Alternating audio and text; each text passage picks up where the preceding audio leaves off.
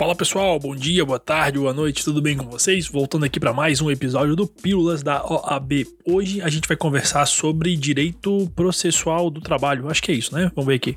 É, não, é só direito do trabalho, tá? Desculpa aí, falha no engano, mas só direito do trabalho, beleza? Seis questões aí para nos divertirmos bastante a respeito dessa matéria maravilhosa que todos nós adoramos e você também, tá? Pessoal, antes de mais nada, vamos para aqueles pedidos básicos, né? Se você não segue a gente ainda aí no arroba pílulas da OAB, quebra essa para nós, corre lá, segue a gente, bem importante aí essa parceria de vocês e a avaliação de vocês e, e, e seguir uh, no seu aplicativo aplicativo de áudio. Se você estiver ouvindo pelo Spotify, a cinco estrelinhas lá pra gente, ela é muito, muito, muito importante aí pra gente ficar bem votado, bem ranqueado e o pessoal botar fé no nosso trabalho, tá bom? É, a gente tem aí mais ou menos, pessoal, é, já falei, né? Centenas de, de, é, de plays por episódio e pouquíssimas avaliações. Então, é, bota a mão no coração, deixa de ser ruim, né? Você tá ouvindo isso aqui de graça. Então, a gente só tá pedindo para você dar as cinco estrelinhas ali. Quebra essa pra nós, tá bom? Pessoal, vamos aí pro nosso episódio pra primeira questão. A questão número 1 um fala assim, ó: o empregado afastado por incapacidade laborativa recebendo auxílio doença previdenciário por 30 dias tem garantido legalmente o direito de. Vamos lá, as alternativas, tá? A. Estabilidade provisória por no mínimo 12 meses após a cessação do auxílio doença acidentário.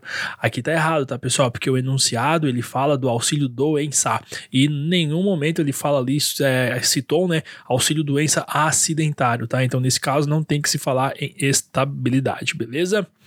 Uh, a letra B diz ali, né, legalmente, o direito de exigir de seu empregador os depósitos do FGTS correspondentes ao período em que ficou afastado. Aqui tá errado, tá, pessoal? Somente seria obrigatório o depósito em caso de auxílio-doença acidentário, tá? Tá lá na lei do FGTS 8036, artigo 15 lá, para os fins previstos desta lei, todos os empregados ficam obrigados a depositar até o vigésimo dia de cada mês em conta vinculada a importância correspondente a 8% da remuneração paga ou devida no mês anterior a cada trabalhador, incluídas as remunerações e as parcelas de que tratam o artigo 457 e 458 da CLT. Aí lá no parágrafo 5 diz pra gente que o depósito de que trata o caput desse artigo é obrigatório nos casos de afastamento para prestar para a prestação do serviço militar obrigatório e licença por acidente de trabalho, tá?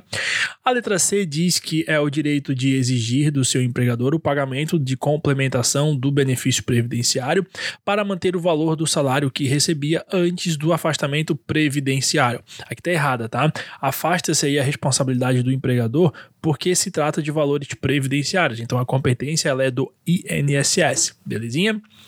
Letra D, aí o direito né, de gozar de férias de 30 dias após o período de 12 meses de vigência do contrato de trabalho. Aí tá correta, né? Só não teria aí direito se a prestação do auxílio doença ultrapassar seis meses, tá? Conforme o artigo 133, inciso 4 da CLT. Lembrando ali, né, que ele ficou afastado por acho que 30 dias, né? É isso, 30 dias, tá? Então, se foi menos de seis meses, tem direito sim às férias, beleza? Questão número 2 diz o seguinte, ó. Fernanda é contratada para, pela empresa Master a título temporário, com base na Lei 6019, pelo prazo certo de três meses. Quando do término deste período e ciente de que o empregado não pretende renovar o contrato, ela informa que se encontra grávida de seis semanas. A respeito do caso proposto e de acordo com o entendimento do TST, assinale a afirmativa correta. Vamos lá. Letra A. A. Fernanda pode ter o contrato extinto porque o pacto foi feito a termo, de modo que uh, os, no seu implemento a ruptura, uh, o implemento a ruptura se impõe. Uh, letra B. Fernanda não poderá ser dispensada, pois, em razão da gravidez, possui garantia de emprego, no mesmo sendo o, é, mesmo o contrato sendo a termo. Letra C. Fernanda poderá ser desligada porque a natureza jurídica da ruptura não será resilição unilateral, mas caducidade do contrato. E a letra D, Fernanda não pode ter o contrato rompido, pois, em razão da gravidez, tem garantia no emprego de durante 12 meses. Pessoal, isso aqui, se você errar, tem que bater em você, tá? Porque, olha só, é, isso, é, eles pedem aqui a, a, a respeito do caso proposto de acordo com o entendimento do TST, tá? Então, assim, ó, de acordo com o atual entendimento aí do TST, é inaplicável ao regime de trabalho temporado disciplinado pela Lei 6019 a garantia de estabilidade provisória à empregada gestante prevista no artigo 10, inciso 2, a linha B da, do ADCT, tá bom? É, é, é, preste atenção, tá? Segundo é a corte, somente incidirá a estabilidade de emprego se a empregada gestante for demitida sem justa causa, tá bom? Então o gabarito aí, portanto, é a letra A. Tá? Fernanda pode ter o contrato extinto porque o pacto foi feito a termo, de modo que seu implemento, uh, que no seu implemento a ruptura se impõe, beleza? Só para lembrar aqui, tá, pessoal? Uh, a título temporário o contrato, tá? Se ainda assim você ficou com dúvida a respeito dessa questão, pessoal, lá no site do TST tem uma, um artigo que fala ali que foi confirmada a decisão que negou a estabilidade à gestante uh, em contrato temporário, tá bom? E lá começa dizendo que essa modalidade de contrato não prevê garantia provisória de emprego e aí, uh, e aí por, por diante, tá? É dar uma olhadinha lá que é bastante importante você estar tá, uh, ciente disso, belezinha? quando, é de, quando, quando é que foi essa matéria? Matéria, esse artigo, uh, ó, 14 de fevereiro de 2022, então tá bem atualizadinha, tá? Maravilha, vamos aí para a próxima questão. Questão número 3 agora, vamos lá.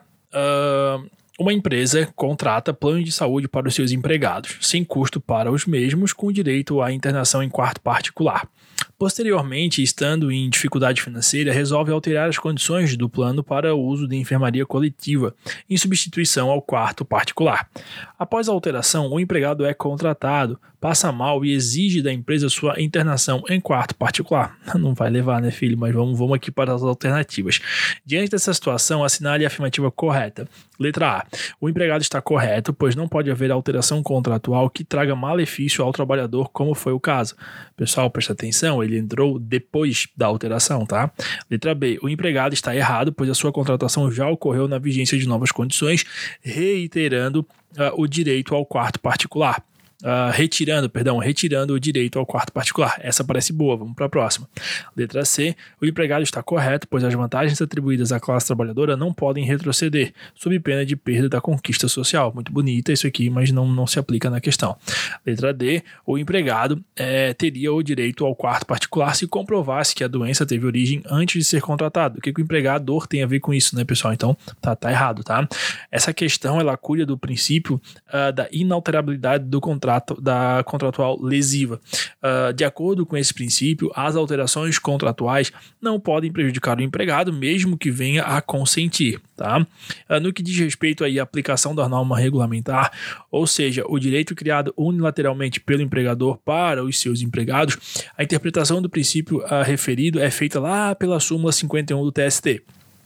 Essa súmula, uh, ela diz que a alteração de norma regulamentar só será aplicada para os empregados admitidos após a mudança das regras. No, como foi isso que aconteceu? Primeiro teve a mudança, depois o gente boa ali foi, foi contratado.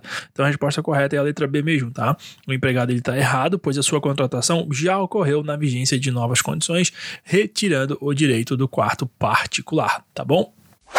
Questão número 4 agora diz o seguinte: Adriana submete-se ao ato educativo supervisionado desenvolvido no ambiente de trabalho, que visa a preparação para o trabalho produtivo daqueles que estejam frequentando o ensino regular em instituições de educação superior, educação profissional, ensino médio de ensino médio, da educação especial e dos anos finais de ensino fundamental. Logo, pode-se dizer que a Adriana é uma. Oh, esse aqui tá moleza, né? É uma estagiária, tá? Correto, tá, pessoal? O estágio é ato educativo, escolar supervisionado, desenvolvido no ambiente de trabalho que visa a preparação para o trabalho produtivo de educandos que estejam frequentando o ensino regular em instituições de ensino superior, de educação profissional, de ensino médio, de educação especial e dos anos finais do ensino fundamental na modalidade profissional da educação de jovens e adultos, de acordo com o artigo 1 da Lei 11.788 de 2008, tá bom? Então, a, a querida ali, ela é estagiária. Os outros é, as outras opções vão dizer que ela é uma aprendiz. Aqui está errada porque o contrato de aprendizagem é um contrato de trabalho especial, ajustado por escrito e por prazo determinado, em que o empregador se compromete a assegurar ao maior de 14, de 14 anos e o menor e ao menor de 24 anos, inscrito em programa de aprendizagem de, de, de formação técnico-profissional metódica, compatível com desenvolvimento físico, moral e psicológico, e o aprendiz a executar com zelo e diligência as tarefas necessárias a essa formação nos termos do artigo 428 da CLT, tá bom? Aí fica o destaque de que o aprendiz ele é considerado empregado, diferentemente do estagiário, que não possui vínculo empregatício beleza? Letra C fala que ela é cooperativada, também está errada, porque a cooperativa de trabalho ela é regulada pela Lei 12.690, segundo qual os cooperativados exercem atividade profissional, não de aprendizagem. Por fim, diz que ela é uma empregada, mas também está errado, né? Porque considera-se empregado toda pessoa física que prestar serviço de natureza não eventual ao empregador sob dependência deste mediante salário nos termos do artigo 3 da CLT, tá? Ah, Diego, não sei o que, eventual, para trabalho intermitente, pessoal, não, não viaja, né? Para essa questão, não viaja nisso, tá? Então, portanto, o empregado não exerce aí uma atividade de apre aprendizagem. Boa? Questão número 5 agora diz assim: ó, os direitos constitucionais relacionados a seguir já foram regulamentados por lei, à exceção de um, assinalando assinale-o, tá? Qual dele ainda não, qual eles querem saber quais desses direitos ainda não foram regulamentados por lei, tá? Então olha só, uh, letra A, aviso prévio proporcional ao tempo de serviço, esse já rolou. Uh, letra B, participação nos lucros e resultados, já rolou também. Adicional por atividade penosa, aqui ainda não rolou, mas guarda aí que eu tenho uma observação a fazer, tá? E a letra D, licença paternidade. A que é a correta, pessoal, é a letra C, tá? O adicional de penosidade previsto lá no inciso 23, artigo 7 da Constituição não foi regulamentado por lei até a presente data. Isso aqui uma vez deu um pau com o professor na sala, porque assim, é, a, o aluno de direito ele tá lá para ser do contra, né? E aí na sala eu falei: "Não, tem sim, tem, tem regulamentação sim". Então provavelmente você aprendeu também que não existe essa regulamentação, tá? Em um dos episódios já falei disso mais atrás um pouco. Só que o problema, pessoal, é o seguinte: existe sim uma, um, uma lei que vai pagar para o funcionário público. Pesquisa aí depois, tá? O adicional de penosidade uh, para aqueles que trabalham em lugar ermo, em fronteira e, e, e por aí vai, tá? Só que qual que é a questão? Não diz a, a, a, a, referida lei, ela não conceitua o que é penosidade. Aí fica foda, né? Mas ela só diz que trabalho em, em, em, em questão de fronteira e tudo mais, pá, pá, pá, pá, tá bom? Então, assim, na prática, é verdade, não tem uma regulamentação dizendo que isso é penosidade, é que paga, que não paga e tal. Mas existe sim, portaria e lei que fala sobre isso lá nos Cafundó, mas tem, tá? Nem professor ensina isso na sala, tá aí para vocês. Só não vai botar isso numa questão de prova, porque senão você vai se foder, tá bom? Fechou. Questão número 6. Ó, determinada reclamação trabalhista, uh, em determinada reclamação trabalhista, o juiz, à luz das provas produzidas, considera que a natureza jurídica da extinção contratual foi culpa recíproca de ambas as partes. Culpa recíproca de ambas as partes. Oh, que questão estranha, mas está escrito isso na questão, tá, pessoal? Vamos lá. Para a hipótese, as alternativas a seguir apresentam direitos deferidos ao trabalhador, à exceção de uma, assinale Então, qual direito aqui o trabalhador não tem no caso de rescisão contratual, de extinção contratual por culpa recíproca, tá?